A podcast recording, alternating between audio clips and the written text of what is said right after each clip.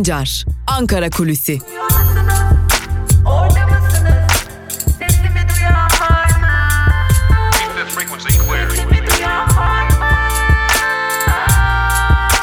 Özgürüz Radyo. Özgürüz Radyo. Özgürüz Radyo'dan ve Ankara Kulisi programımızın ilk bölümünden merhaba sevgili dinleyenler. Ben Altan Sancar. Hepinizin de aşina olduğu gibi hafta içi her gün sabah saatlerinde Ankara Kulisi programıyla sizlerle oluyoruz.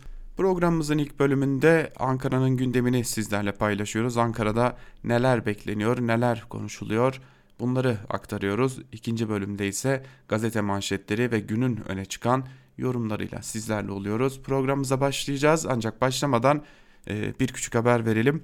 E, Onur Öncü arkadaşımız e, İstanbul muhabirimiz Onur Öncü yepyeni bir programla sizlerle olacak. Anti Manşet programı bugün saat 19'da Özgürüz Radyo'da karşınızda olacak. Onur Öncü'nün Anti Manşet programındaki bugünkü konu ise e, gazeteci Rıfat Doğan olacak. Gazeteci Rıfat Doğan ile birlikte Onur Öncü bazı konuları işleyecek. Dilerseniz o konuları da sizlere aktaralım. Abdülkadir Selvi'nin Demirel dönemini Necdet Sezer dönemi olarak sanması ve yazması, AKP'li Engin Ardıç'ın İmamoğlu'nun Elazığ'a gitmesine kızması, uzun yıllardır tecrübeli oyuncu olarak bildiğimiz Berna Leçi'nin Sabah gazetesi tarafından sözde oyuncu ilan edilmesi ve CNN Türk'ün Elazığ'dan mutlu musunuz yayınını yapmasını gazeteci Rıfat Doğan ile birlikte ele alacak. İstanbul muhabirimiz Onur Öncü yepyeni bir programla. Hatırlatalım Anti Manşet programı bugün saat 19'da Özgürüz Radyo'da karşınızda olacak sevgili dinleyenler. Ve bu hatırlatmayla birlikte bu bilgilendirmeyle birlikte biz kendi gündemimize dönelim. Bugün çok dikkat çekici bir ziyaret gerçekleşecek Ankara'da. Amerika Birleşik Devletleri'nin Avrupa Kuvvetler Komutanı Todd Walters bugün Türkiye'ye geliyor. Walters'ın gündemi yoğun olacak. Türkiye'de bir dizi görüşmeler gerçekleştirilecek. Hem Milli Savunma Bakanı Hulusi Akar'la hem de Genelkurmay Başkanı Yaşar Güler'le bir araya gelecek sevgili dinleyenler. E, dikkat çekici bir tarihte geliyor. Bunun da altını çizmekte fayda var. Çünkü e, geliş tarihi sevgili dinleyenler Walters'ın Türkiye geliş tarihi Rusya ile ilişkilerin her geçen gün e, adeta gerilmeye başladığı bir döneme denk geliyor. Zaten Ankara kulisinin bugünkü önemli bir konusu da Rusya ile gerilen bu ilişkiler olacak. E, biliyorsunuz Suni gerilimleri gerilimleri severdi AKP iktidarı ancak bu defa Rusya ile olan o gerilim pek de suni bir gerilim değil. Zira bu defa aradaki anlaşmazlık fazlasıyla büyük. Meselenin özünü dün aktarmıştık Özgürüz Radyo'da Ankara Kulisi programında. Rusya artık doğrudan doğruya Erdoğan hükümetine Esad ile görüş baskısı yapıyor. Artık bu dolaylı görüşmeleri e, ya da diplomasileri bir son ver. Hemen yanın başında bir sorun var ve bu sorunu çözmek istiyorsan eğer bunu bunun muhatabı Suriye lideri Beşar Esad'tır diyor ve birkaç gündür de bu konu Ankara kulislerinde konuşuluyor. Fazla dillendirilmese de bu konu Ankara kulislerinde adım adım dolaşıyor. Gerginliğin temelinde bu yatıyor sevgili dinleyenler ve bu e, baskı, bu talep İdlib üzerinden gerçekleştiriliyor. E, Cumhurbaşkanı Erdoğan'a İdlib'te süren operasyonların durdurulması için gerçekleştirilen her diplomasi trafiğinde Esad ile görüşmelisiniz e, şeklinde cevaplar veriliyor ve e, tam da bu noktada artık Rusya ile ipler fazlasıyla gerilmeye başlamış durumda. İşte ABD'nin Avrupa Kuvvetler Komutanı Walters da tam da bu dönemde Türkiye'ye gelecek. Biliyorsunuz dün Cumhurbaşkanı Erdoğan bir açıklama yaptı ve Astana ile Soçi'ye sadık kalmamakla suçladı Rusya'yı. Yani İdlib konusunda ortaya kalan ortaya konan mütabakata sadık olmamakla suçlandı Rusya Cumhurbaşkanı Erdoğan tarafından. İşte tüm bu gerginliklerin temelinde bu görüşme konusu yatıyor. Artık Türkiye öyle ya da böyle e, Putin üzerinden Esad'la aslında bir diyalog başlatmıştı. Bir çeşit e, aldım verdim durumu vardı. Ancak artık Rusya lideri Vladimir Putin ben bu konuda aracı olmak istemiyorum demiş olacak ki doğrudan AKP iktidarı ile Suriye Devlet Başkanı Beşar Esad'ın görüşmesini istiyor ve buna yönelik de e, bir takım baskılar kuruyor. Ancak Biliyoruz ki Suriye lideri Beşar Esad'ın da bir takım talepleri var. Türk Silahlı Kuvvetleri'nin Suriye'den çekilmesi gibi e, ve bu gerçekleşmedikçe görüşmeler ne kadar sağlıklı olabilir onu e, kestirmek şu an için mümkün değil. Ancak şunun altını çizelim ki e, görüşmelerin gerçekleşmediği her gün adeta İdlib'de Türkiye'nin gözlem noktaları abluk altına alınmaya devam ediliyor ve Cumhurbaşkanı Erdoğan'ın altını çizdiği e, noktada haklı olsa, olduğunu da söylemek gerekiyor. Rusya ne Astana'ya ne de Soçi'ye sadık filan kalmayacak, sadık olmayacak. İdlib'in eninde sonunda Suriye ordusu tarafından ele geçirilmesi için de her türlü hazırlıkları yapmaya devam edecek gibi görünüyor. Türkiye'de bu noktada Suriye lideri Beşar Esad'la görüşmeye zorlanacak gibi duruyor diyelim. Geçelim bir diğer konumuza.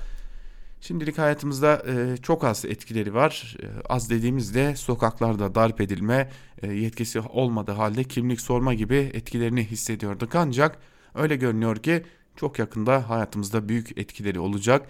Yakında bu konuya ilişkin şiddet olaylarını duymaya başlayacağız. Bekçilerden söz ediyoruz sevgili dinleyenler artık bekçi mi polis mi ayrımı yapamayacağımız günler geliyor. Ee, zira bekçiler toplumsal olaylara müdahale edebilecekler, silah kullanabilecekler, üst araması yapabilecekler, kimlik kontrolü yapabilecekler ki zaten bunların büyük bir bölümünü hep yapıyorlardı ancak şimdi yasal bir kılıfa büründürüldü. O yasal kılıfa da geleceğiz. Şimdi bir de bu bekçilere silah kullanma yetkisi veriliyor ki bu silah kullanma yetkisi çok önemli. Biliyorsunuz e, Türkiye'de polis kurşunuyla hayatını kaybeden birçok insan var ve e, buna dair yargılamalarda e, sürüncemede kalıyor. E, Tabi e, polisler ki eğitimden geçiyorlar kendileri e, az da olsa bir psikolojik eğitimden de geçiyorlar ancak Bekçiler için bunu söylemek de mümkün değil. Adeta işsiz kalan insanların son çaresi olarak da gördüğü bekçilik ki bunun altında başka sebepler de var. E, bu kadroların, bekçi kadrolarının AKP'lilerden, AKP'li gençlerden seçildiğine dair önemli bilgiler de var. Tüm bunları bir yana koyduğumuzda çok yakında öyle görülüyor ki bekçi kurşunuyla hayatını kaybeden insanları duymamız işten bile değil. Öte yandan e, bunu da söylemek gerekiyor ki Türkiye Büyük Millet Meclisi e, kendisini bağlayan bir yer var. E, o anayasa ve ona anayasaya uygun hükümlerin olup olmadığını kontrol eden de bir yer var. Orası da Anayasa Mahkemesi. Anayasa Mahkemesi bekçiler kimlik soramaz dedi bir tartışmadır gidiyordu. AKP dedi ki hayır bir dakika bu kadar uzatmaya gerek yok. Mecliste çoğunluk benim Anayasa Mahkemesi'ni de umursamıyorum. Zaten ortada bir anayasa var mı yok mu bunu e, uzun zamandır tartışıyorsunuz. Gelin bunu size biraz daha tartıştırayım. Ben bekçilere kimlik sorma hakkı, silah taşıma hakkı, üst arama hakkı neredeyse polislere e, tanınan bütün vazifeleri ve bütün hakları onlara da tanıyorum. Hadi buyurun tartışın. Eğer bunu protesto ederseniz ederseniz de o hakları verdiğim bekçiler size müdahale edebilir dediler. İşin özü e, bu durumu şöyle özetlemek gerekiyor. Türkiye Büyük Millet Meclisi kendisini de sınırlayan, yasamayı da, yürütmeyi de, yargıyı da sınırlayan anayasa anayasayı çiğnemeye başladı. E, uzun zamandır zaten çiğniyordu tabii ki ancak e, şimdi bir de etrafından dolaşmaya başladı ve bekçiler artık sınırsız yetkilere sahipler. Bekçileri ilerleyen zamanlarda hayat tarzımıza müdahale ederken çok daha fazla duymaya başlayacağımız günlerde yakın diyerek Ankara Kulisi'nin ilk bölümünü noktalayalım. İkinci bölümde gazete manşetleri ve günün öne çıkan yorumlarıyla karşınızda olmayı sürdüreceğiz. Küçücük bir ara Özgürüz Radyo'dan ayrılmayın.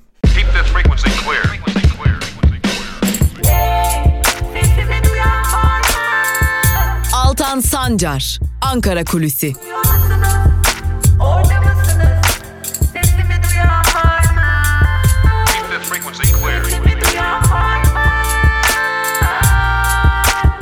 Özgürüz Radyo. Özgürüz Radyo. Ankara Kulisi'nin ikinci bölümüyle tekrar merhaba sevgili dinleyenler. Programımızın ikinci bölümünde gazete manşetleri ve günün öne çıkan yorumlarıyla sizlerle olacağız. Ve ilk olarak Cumhuriyet Gazetesi ile başlayacağız. Cumhuriyet Gazetesi'nin bugünkü manşetinde arpalık listesi sözleri yer alıyor. Ayrıntılarda ise şu cümlelere yer verilmiş. CHP'nin çalışmasına göre Cumhurbaşkanlığı bürokratları, başdanışmanlar, eski bakanlar, eski vekiller ve yakınları hiçbir donanımları olmadığı alanlarda görev yapıyor ve birden fazla maaş alıyor. Sarayda görev yapan ve aralarında Fahrettin Altun, Yiğit Bulut ve Mehmet Uçum'un da bulunduğu 32 kişi aynı zamanda kamu kurum ve kuruluşlarının yönetim ve denetim kuruluşlarında yer alıyor. Eski bakanlar Naci Ağbal, Faruk Çelik, Atilla Koç, Abdülkadir Aksu, Mehmet Hilmi Güler, Köksel Toptan ile çok sayıda AKP'li vekil ve yakınları da iktidar tarafından ödüllendirildi. Partisinin yaptığı çalışmayı değerlendiren Kılıçdaroğlu arpalık rejimi yaygınlaştırıldı, torpil egemen kılındı, şeffaflık ve hesap verilebilirlik kalmadı, ülke zarar görüyor dedi şeklinde konuşmuş. Haberin ayrıntıları da bu şekilde Cumhuriyet Gazetesi'nin manşetinde yer almış. Tüm dünya tetikte olmalı başlıklı bir diğer haberle devam edelim. Çin'de ortaya çıkan koronavirüs hızla yayılıyor. Hastalığın bulaştığı kişi sayısı 6000'e yaklaştı. 132 kişi yaşamını yitirdi. Bugün toplanacağı açıklanan Dünya Sağlık Örgütü virüs 15 ülkeye yayıldı ama dünya alarmda olmalı uyarısını yaptı. Birleşik Arap Emirlikleri'nde bulaşan virüs nedeniyle havayolu şirketleri Çin uçuşlarını durdurmaya başladı. Türkiye'nin Pekin elçiliği Wuhan'daki 32 Türk'ün tahliye edileceğini açıkladı. İstanbul Havalimanı'nda termal kamera sayısı arttırıldı deniyor haberin ayrıntılarında. Hesap vermeyecek başlıklı bir diğer haberi aktaralım sizlere. Cumhurbaşkanı Erdoğan depremin ardından yeniden gündeme gelen deprem vergilerine ilişkin harcanması gereken yere harcadık. Bay Kemal'e bu tür şeylerin hesabını vermeye zamanımız yok dedi. İdlib konusunda Rusya'nın Astana ve Soçi'ye sadık olmadığını belirten Erdoğan, bombalamalar durmadığı takdirde göbeğimizi keseriz diye konuştu denmiş haberin ayrıntılarında. Tabi İdlib'de göbeği kendimizi nasıl keseceğiz orası ayrı bir muamma. Çünkü bu başka bir yere benzemeyecek gibi görünüyor. Geçelim Bir Gün gazetesine. Bir Gün gazetesi rezillik manşetiyle çıkmış. Manşetin ayrıntılarında ise şu cümlelere yer verilmiş. 2013 yılında Ankara'nın doğalgaz ihalesini alan Başkent Gaz'ın Kızılay üzerinden Ensar Vakfı'na 8 milyon dolar bağış yaptığı ortaya çıktı. Başkent Gaz'ın bağışının 7 milyon 925 bin doları Ensar Vakfı'na giderken 75 bin dolarlık kısmı Kızılay'ın hesabında kaldı. Olayı doğrulayan Kızılay bu bağış biçiminin prosedüre uygun olduğunu savundu. Başkent Gazı da hayırsever kurum olarak tanımladı. Şirket bağışı kamuya ait dernek statüsündeki Kızılay'a yapıyor gibi görünerek yaklaşık 1,5 milyon dolarlık bir vergi indirimi elde etti.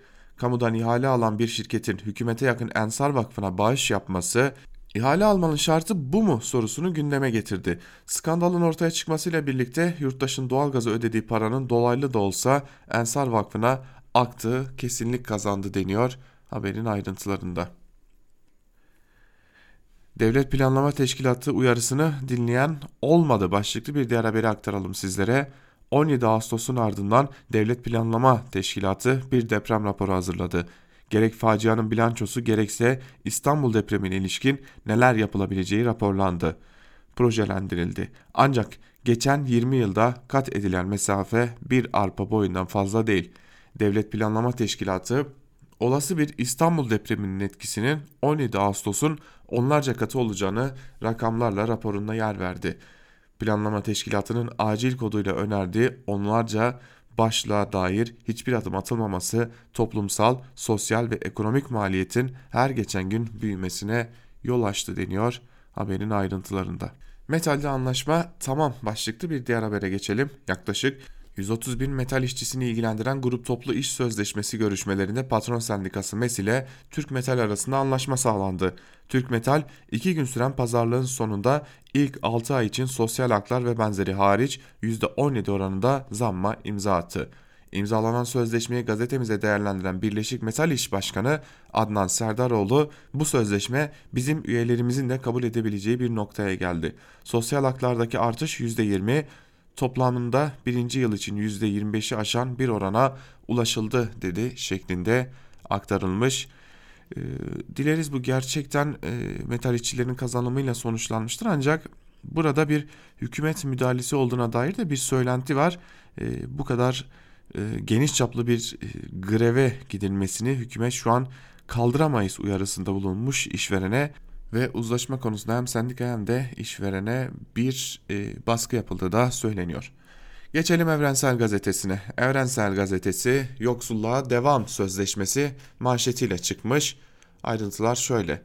Metal sektöründe 130 bin işçi adına sürdürülen MES grup sözleşmesinde ilk imza Türk Metal'den geldi.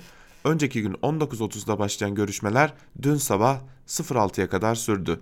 İşçi ücretlerine %16 zam öngören sözleşme işçilere sorulmadan imzalandı. 2 yıllık bağıtlanan sözleşme ile yeni ve eski işçiler arasındaki ücret, ücret makası daha da açıldı.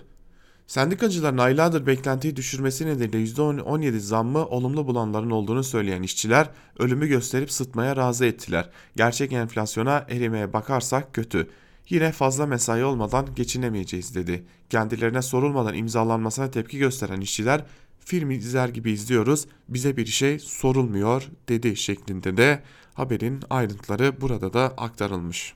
Bu haberde az önceki bilgilerimizi doğrular nitelikte bir baskıyla alelacele imzalanmış bir sözleşmeye benziyor bu durum. İki devletli çözümün tabutu kaldırıldı başlıklı bir diğer haberi aktaralım sizlere.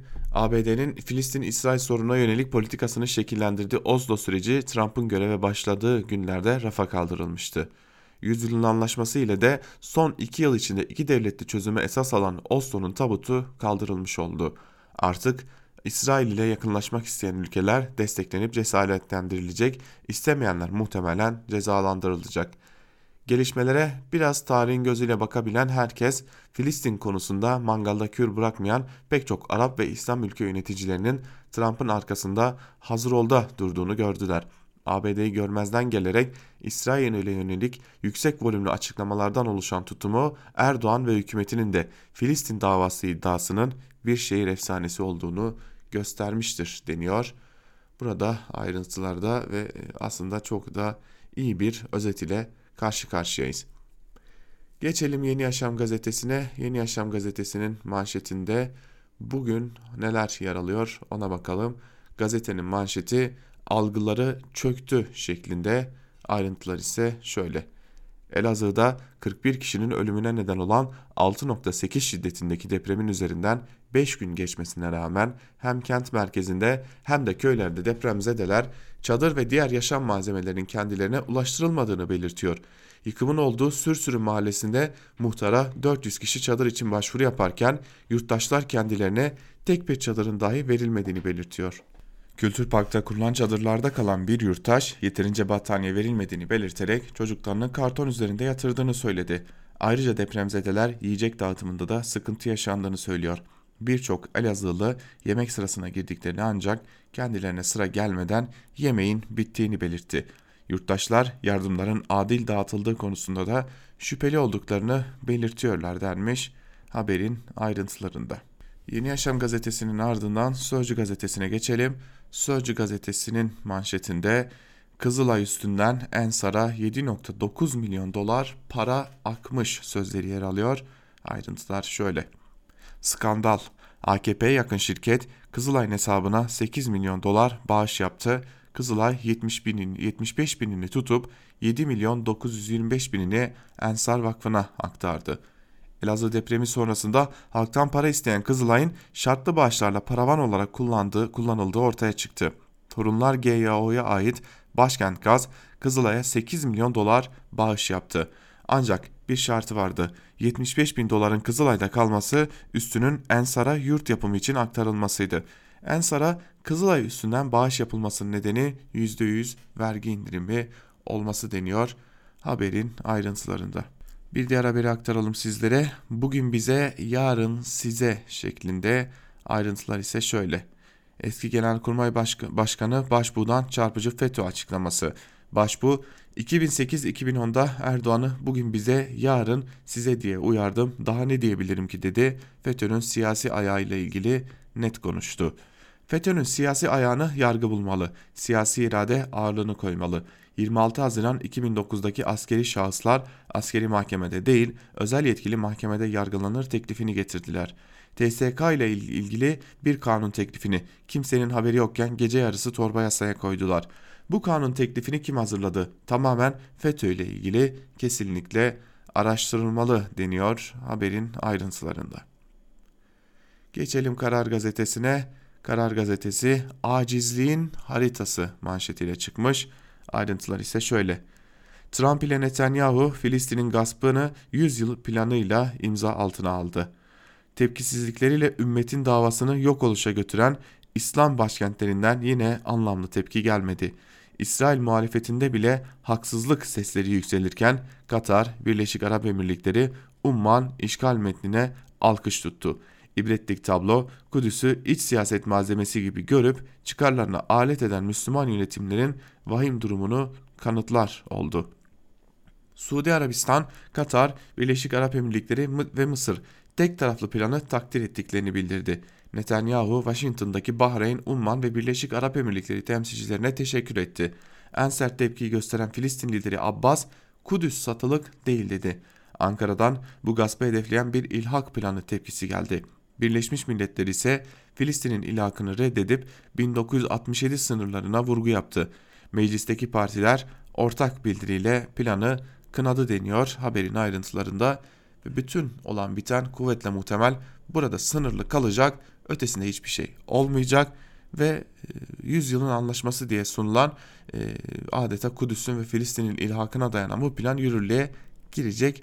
Çünkü en büyük hata Filistin davası diye adlandırılan şeyin İslamileştirilmesiyle başlamıştı. Soçi'de kalmadı, Astana'da başlıklı bir diğer haberi aktaralım sizlere. İdlib'de Moskova destekli rejim saldırılarını arttığı süreçte Erdoğan'dan sert mesaj geldi.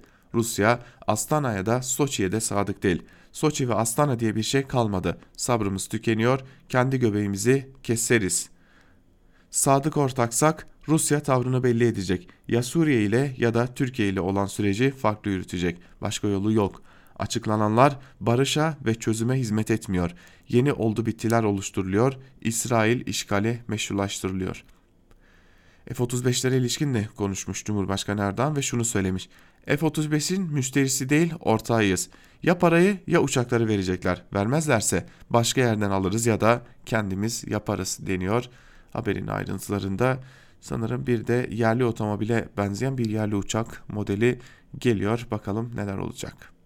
Devam edelim gazete manşetleriyle Sabah gazetesine geçelim. Sabah gazetesi, Sabah gazetesi Filistin için sadece Türkiye dik durdu manşetiyle çıkmış. Okurken bile e, gülümseme gülümseme hissi uyanıyor. E, bu kadar da e, olmaz dedirten bir manşet. Trump'ın sözde barış planını Batı geçiştirdi. İslam dünyası yaz, yaz, yan çizdi. Bir tek Türkiye net tavır koydu.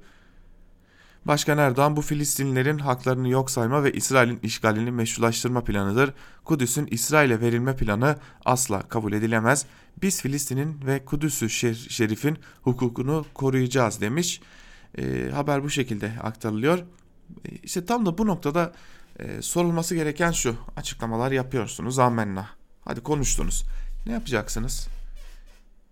Yani bu plan anlaş bu anlaşma bu plan adı her neyse Uygulamaya girdiğinde ne yapacaksınız? Amerika Birleşik Devletleri ile olan diplomatik ilişkilerinizi, ticari ilişkilerini mi keseceksiniz? İsrail ile olan ticari ilişkilerinizi, diplomatik ilişkilerinizi, askeri ilişkilerinizi mi keseceksiniz? Yaptırım mı uygulayacaksınız? Ne yapacaksınız? Çünkü elinizde başka hiçbir şey yok. Askeri bir müdahale zaten mümkün değil. E, Filistin'e asker göndermek mümkün değil. E, Libya'da var zaten. Peki ne yapacaksınız? Elde hiçbir şey yokken böylesi hamasi söylemlerle geçiştirmekten öte başka hiçbir şey yok yani. Sadece açıklamalar yapılacak. En fazla yapılacak şey İsrail Büyükelçisi dışişlerine çağrılacak, belki bir nota verilecek, belki bir kınama mesajı yayınlanacak. Bunun ötesinde hiçbir şey olmayacak. O plan uygulamaya girecek ve Türkiye'de dahil hiçbir ülke ne yazık ki ama ne yazık ki itiraz etmeyecek. İtiraz edemeyecek demiyorum. İtiraz etme güçleri elbette ki var ama itiraz etmeyecekler. Göz göre göre Filistin'in ve Kudüs'ün ilhakı gelecek e, ve hiçbir ülke hiçbir şey yapmayacak. Bu konuda da dürüst olmak gerekiyor. Çünkü tekrar söyleyelim Filistin davası bir din davasına dönüştürüldüğü için bu noktaya gelmiş oldu. Geçelim Milliyet gazetesine. Milliyet gazetesi 150 yıl geçse de buradayız manşetiyle çıkmış. Yine manşette e, HDP önünde eylem yapan kadınlar var. 150 gündür HDP Diyarbakır il binası önünde oturma eylemi yapan aileler PKK'nin kaçırdığı çocuklarımız gelene kadar nöbete devam diyor. 76 ailenin tek isteği var. Evlatlarına kavuşmak. Aileler evlatlarımızı verin. Tek istediğimiz çocuklarımıza kavuşmak. Çocuklarımız gelene kadar buradayız diyor. Eylemin başından bu yana 4 aile evladına kavuştu denmiş. Haberin ayrıntılarında o zaman soralım e, bir sorun var ortada. Bu sorunun çözümü bir siyasi partiden istemek mi gerekiyor? E, tabii yönlendirmeleri hiç saymıyorum. Te gelen giden teklifleri hiç saymıyorum. Geçtiğimiz hafta Diyarbakır'daydım. E, bu ailelerle ilgili hem ailelerle görüştüm hem de e, HDP ile görüştüm. Bu ailelerle ilgili de çok farklı bilgiler geliyor. E, aileler kendi aralarında sık sık tartışıyorlar. Sık sık e, kavgaya varan tartışmalara e, ulaşıyorlar. Farklı gerekçelerle birçok tartışma yaşanıyor aileler arasında da. Bunu da gözlemledik ve gördük, aynı zamanda duyduk. E, bu sorunun muhatabı, bu çözü, bu meselenin muhatabı bir siyasi parti mi yoksa devletin, iktidarın kendisi mi? Bunu da ayrıca görmek gerekiyor. Geçelim Hürriyet gazetesine. Hürriyet gazetesi Koca Yusuf operasyonu manşetiyle çıkmış. Ayrıntılarda ise şunlara yer veriliyor. Wuhan, dünyayı korkutan gripin merkezi. Orada 35 Türk, 10 Azerbaycan vatandaşı yaşıyor. Türkiye bu 45 kişiyi tahliye etmek için bir operasyona hazırlanıyor. Askeri kargo uçağı Yusuf'u Wuhan'a gönderiyor denmiş haberin ayrıntılarında. Bir e, tahliye operasyonu adeta bir savaş operasyonu, savaş alanından ya da e, zombilerin istila ettiği bir alandan insanlar kaçırılmıyor. Amerika Birleşik Devletleri de e, İngiltere'de birçok ülkede kendi vatandaşlarını, kendi yurttaşlarını buradan tahliye ettiler. Öyle askeri kargo uçakları falan da değil, e, yolcu uçakları gönderdiler ve insanları oradan tahliye ettiler. Bunu böyle operasyon gibi duyurmanın da bir e, gerçekçiliği var mı? Yani yandaş olmak bu kadar da abartmayı gerektiriyor mu? Her şeyi bu kadar da e, bir takım şeyleri şişirmeyi, kabartmayı, büyütmeyi, uzatmayı gerektiriyor mu? Gerçekten anlayabilmiş değilim. Geçelim Yeni Şafak'a. Yeni Şafak bugün Kudüs'ü koruyacağız manşetiyle çıkmış. Yine Cumhurbaşkanı Erdoğan'ın sözleri Yeni Şafak'ın da sözleri manşetinde yer alıyor. Şunlar söylenmiş. Cumhurbaşkanı Erdoğan, Trump'ın Kudüs'ü İsrail'e verme ve işgali meşrulaştırma planının kabul edilemez olduğunu vurguladı.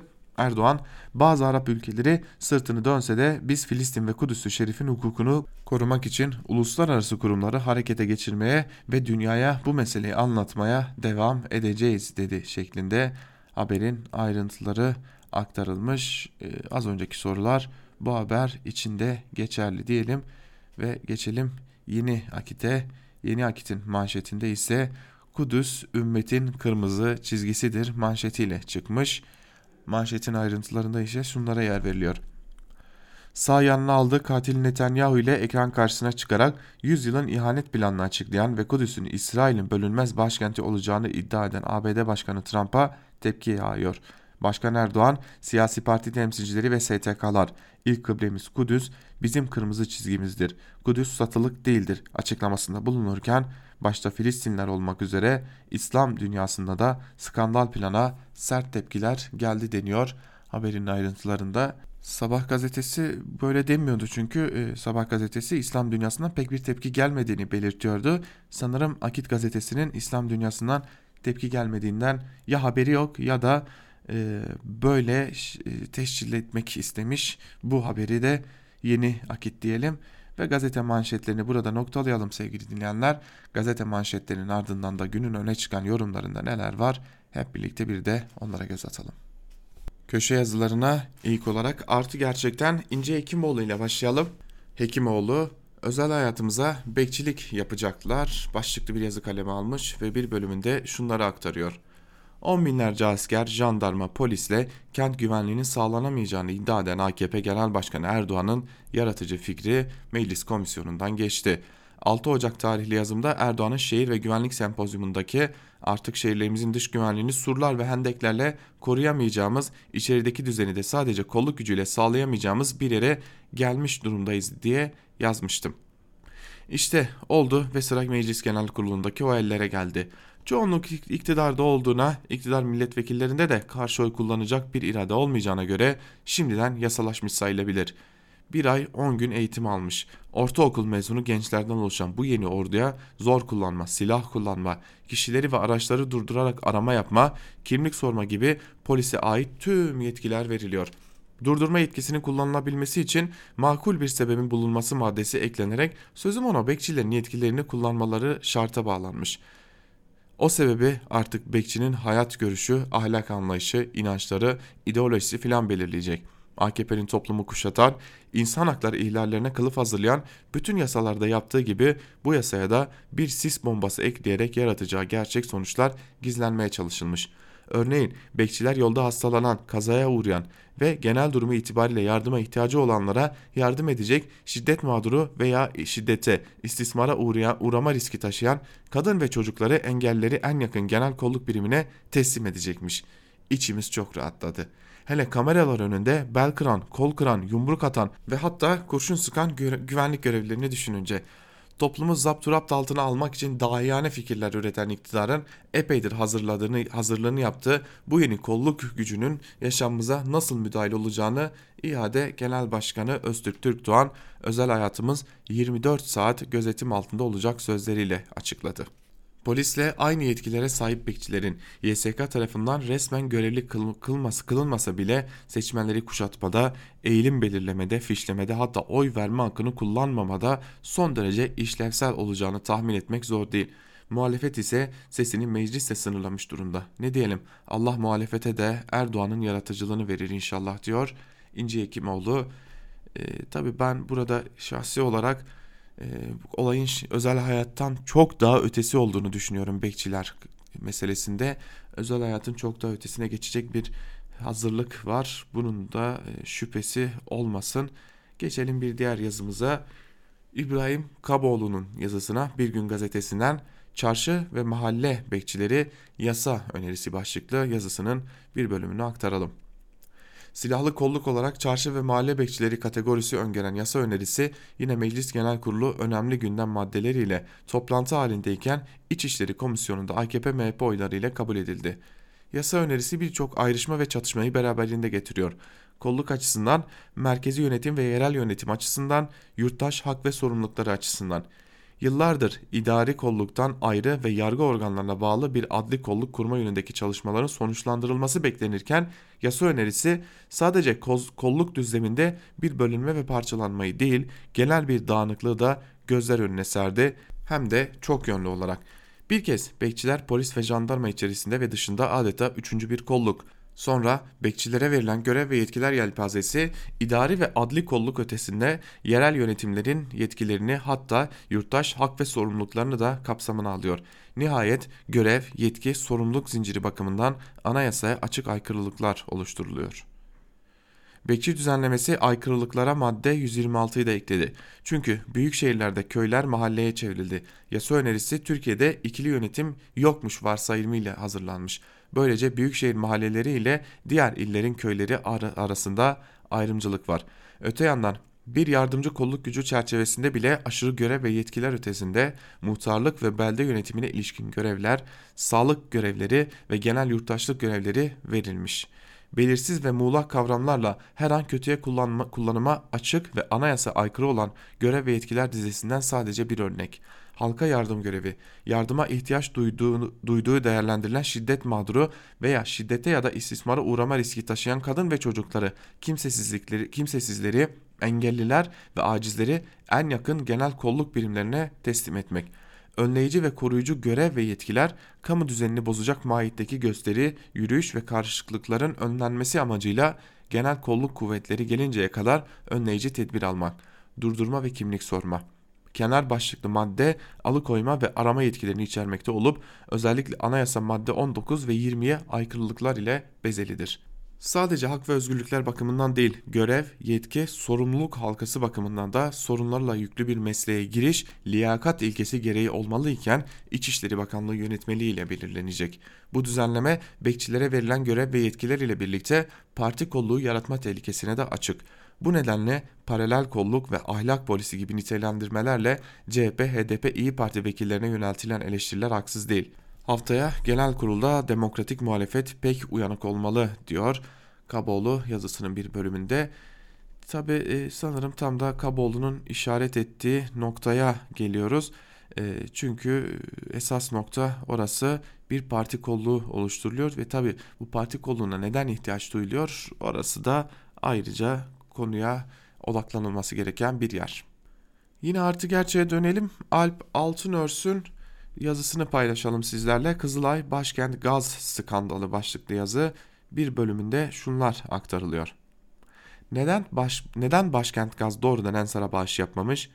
Buradaki çarkı madde madde şöyle açıklayabiliriz. Kızılay'a yapan bağışların %100'ü yani tamamı vergiden düşülüyor. Oysa diğer vakıflar için bu oran %5. Kızılay'ın kendisi de vergi mükellefi olmadığından bu parayı vergisiz biçimde Ensar Vakfı'na artar, aktarabilir.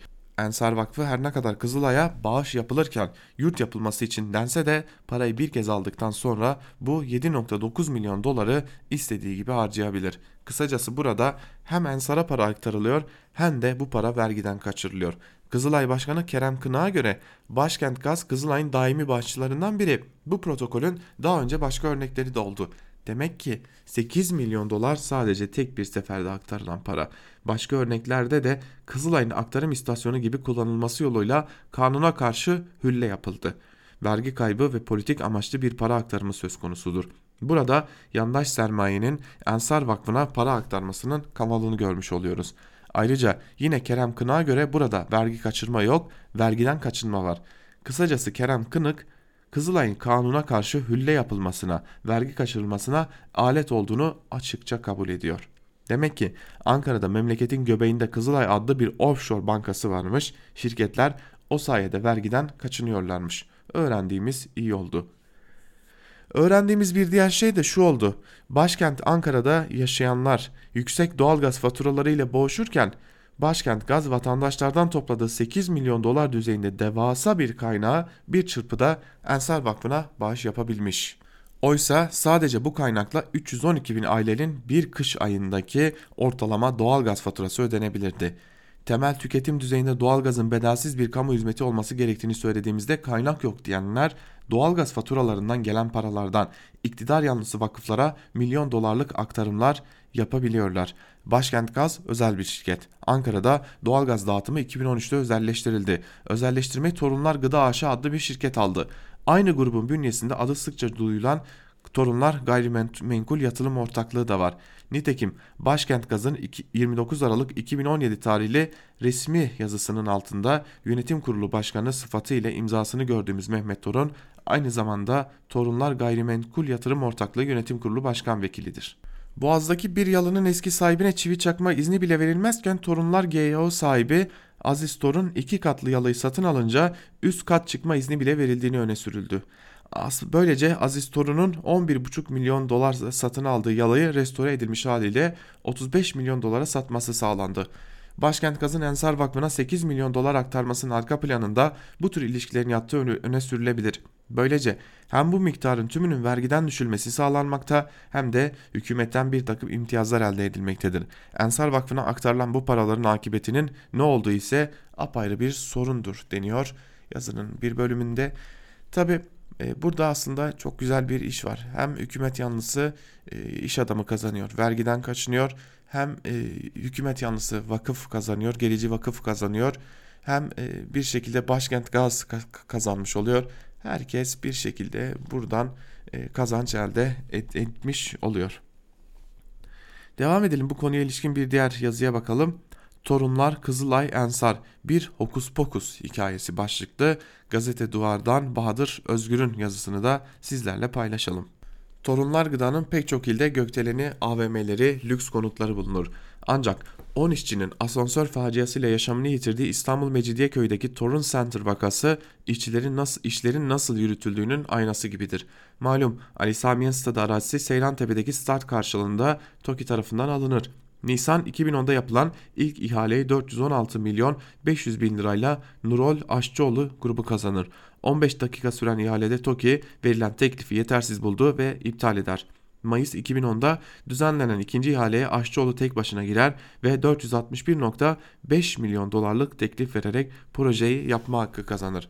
Aşçıoğlu Ekim, Ekim 2010'da projede Torunlar ve Kapıcıoğlu ile ortak olur. Ortaklıkta hisse yapısı Torunların %65, Aşçıoğlu'nun %30, Kapıcıoğlu'nun %5'tir. Daha sonra Aşçıoğlu hisselerinin tamamını, to, tamamını torunlara devreder. Kapıcıoğlu da projeden ayrılınca torunlar tek başına kalır. 2015 yılında ise aslında gelir ortaklığıyla yapılması gereken projede tapunun torunlara devredildiği ortaya çıkar. TOKİ biz 2013'te 520 milyon doları iş bitmeden peşin aldık. Bu nedenle projeden çekildik der. İlginç şekilde parayı aldıktan sonra değil asansör faciasının ardından devir yapılmıştır ve olay ruhsat için Şişli Belediyesi'ne başvurulmasıyla ortaya çıkar. Koruma altındaki likör fabrikasıyla beraber deprem toplanma alanını da yutan ihaledeki tuhaflıklardan işçi cinayetlerine, tapu oyunlarına uzanan sorunların nasıl çözüldüğü ciddi bir soru işaretidir. Lakin o sorunun yanıtını da Mall İstanbul vakasında bulunuruz. Buyurun Hokus Pokus serisinin 3. perdesine. Mall of İstanbul Avrupa yakasının en büyük alışveriş merkezidir. Hikayesi de kendisi kadar büyüktür tabi. Olayın geçmişi 2007'ye kadar uzanır. Küçükçekmece Belediyesi sınırları içinde hem hazine hem de şahıslara ait arazilere torunlar AVM, otel, rezidans oluşan bir kompleks yapmayı planlarlar. Ancak arazi sahiplerini ucuza ikna etmek zordur.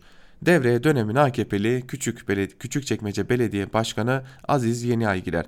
Yeniay aynı zamanda İstanbul Büyükşehir Belediyesi İmar Komisyonu'nun da başkanıdır. Önce arsaların pazarlık usulüyle belediyeye devredilmesini ister. Arsa sahipleri yanaşmaz. Bu kez Büyükşehir İmar Komisyonu'nu kullanır ve alanın imar planında ticari alan hüviyetinden çıkarılıp okul ve eğitim alanı ilan edilmesini sağlar. Aynı parseldeki hazine arazisi ise bunun dışındadır. Vatandaşların arazisi imar ve inşaattan men edilerek bir nevi bloke edilir. Yine de arazilerini satmazlar. Bu sefer de olaya TOKİ dahil olur. 2008 Ocak ayında TOKİ arazi sahiplerine okul ve eğitim alanı haritalı bir imar planını da ekleyerek mektup gönderir. Mektupta hisselerinizi gelip pazarlık usulüyle TOKİ'ye satmazsanız kamulaştırma davası açılacaktır denilir. Vatandaşlar mecburen satışa razı olur. 3 yıl sonra o arazilere eğitim kurumlarının yerine Avrupa'nın en büyük alışveriş merkezinin yapılacağını duyanlar mahkemeye koşar. Fakat dava zaman aşımı gerekçesiyle reddedilir. Şimdi soralım. Yıllardır torunların karşılaştığı her sorun niye böyle kuşku tohumları eken uygulamalarla çözülüyor? Sahnede neden torunları değil de daima onun yardımına koşan siyasetçileri, bürokratları, kamu kurumlarını görüyoruz? Bu soruların yanıtı üzerindeki zarfa yüce gönüllülük pulu yapıştırılmış o 8 milyon doların da neyin karşılığı olduğunun yanıtını verir.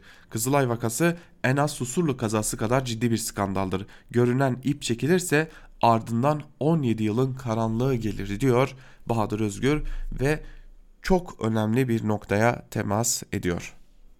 Sevgili dinleyiciler e, sizi bilmem ama ben e, yazıyı okurken e, eğer kaba bir tabir olursa affınıza sığınıyorum ancak okurken midem bulandı. Adeta midem bulandı çünkü ben bu kadar çirkin, bu kadar ahlaksızca iş yapılabileceğini her şeye rağmen tahmin edemiyordum. Yani bir ülkenin e, devletin aracılığıyla, belediyenin aracılığıyla e, yurttaşların arazisine el koyması, devlet aracılığıyla hilenin hurdanın dönmesi bu kadar alenileşmişken midenin kalkmaması da elde değil sanırım.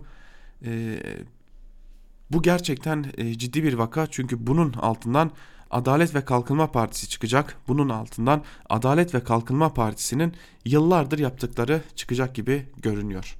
Bir diğer yazıyla devam edelim yine gazete Duvar'dan bir yazıyla devam edelim. Milli güvenlik siyasetinde güvende miyiz başlıklı Dinçer Demirkent'in yazısını aktaralım sizlere.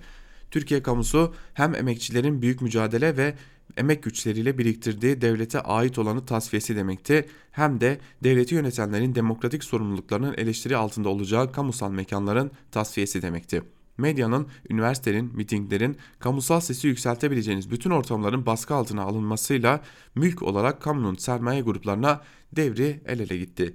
Siyaset sadece ve sadece seçime, seçim ise plebisite indirgendi. Erdoğanizmin istisnaliliği karmaşıklığa tam bir son vermesi. Artık seçimin demokratik alan bakımından kırılgan bir noktada olduğunu söyleyebiliriz. Yani seçim güvenliği de ortadan kaldırılmış durumda. Güvenlik sadece milli güvenlik siyasetine, milli güvenlik ise sadece hükümetin ve dar çıkar gruplarından oluşan sermayenin, bu sermayenin bir ayağı olan tarikat, cemaat, ticaret ağlarının güvenliğine indirgenmiş durumda. Deprem gibi korku ve endişeyi hat safhaya çıkaran bir sosyal güvenlik sorununda Türkiye'nin üçüncü büyük partisinin, belediyesinin yardımının devletin valisi tarafından geri çevrilmesi nasıl açıklanabilir? Bu milli güvenlik siyasetinin en çok göz, önüne, göz önünde olan aktörü Süleyman Soylu'nun neredeyse herkesi korku ve endişeye sürükleyen, yurttaşlık haklarını kullanmayı kendisine karşı bir tehdit olarak gören yaklaşımı içinde daha önce bu sayfaya taşıdığım Sünni İslam'ın terminolojisiyle intikam yemini edenler polis, eden polisler kimin için güvenlik sağlıyor? Yani yeni bekçi teşkilatına silah ve zor kullanma üst arama yetkisi veren ve bugün komisyondan geçen yasa tasarısıyla kimin güvenliği sağlanacak? Sadat örgütü yurttaşlarımızın güvenliğine nasıl bir ilgisi var? Güvenlik sorunu modern devletin felsefi temellerini oluşturan başat sorun. Yurttaşların barış içinde yaşaması için insan yapısı bir kurum olarak doğal akıl yoluyla güvensiz bir doğal hayattan kaçınmak amacıyla oluşturdukları yapay temsili bir kurum olarak burjuva düşünürler tarafından temellendirildi modern devlet. Yurttaş, temsil, devlet kavramları da buradan temellendirildi. Bugün geldiğimiz nokta bizzat bu burjuva temellerinin ortadan kalkması anlamına geliyor. Yani haklara donanmış bir yurttaş karşısında sınırlanmış bir devlet ve demokratik temsil kavramları artık sorgu altında. Çok somut olarak Süleyman Soylu'nun tehdit olarak gördüğü hak arayan yurttaş bizzat Soylu'nun kendisini kendi geleceği bakımından güvenlik sorunu olarak görüyor. Aradaki bağımsız yargı, liyakate dayanan bürokrasi, sosyal ve siyasal güvenceler ortadan kaldırıldıkça bu çok daha belirgin biçimde ortaya çıkıyor. Türkiye'de devlet aygıtlarına güveni ölçen araştırmaları yeniden göz atmakta fayda var. Tabi devlet kurumları tarafından yapılan araştırmalara güveni de hesaba katarak diyor Dinçer Demirkent yazısının bir bölümünde. Geçelim Hürriyet gazetesinden Sedat Ergin'in Esad ve Rusya'nın İdlib'de 3 aşamalı stratejisi başlıklı yazısına yazının bir bölümünde Ergin şunları aktarıyor. Göreceli bir ateşkes döneminden sonra Aralık ayına girildiğinde ateşkes bir kez daha yürürlükten kalktı. Esad ordusu özellikle Aralık ayının ikinci yarısında Rus savaş uçaklarının yakın desteğiyle sahada yaptığı hamleyle haritada beyaz üzerine mavi çizgilerle taradığımız alanı ele geçirdi. Böylelikle hem batıya hem kuzeye doğru yeni toprak kazanımları elde etti.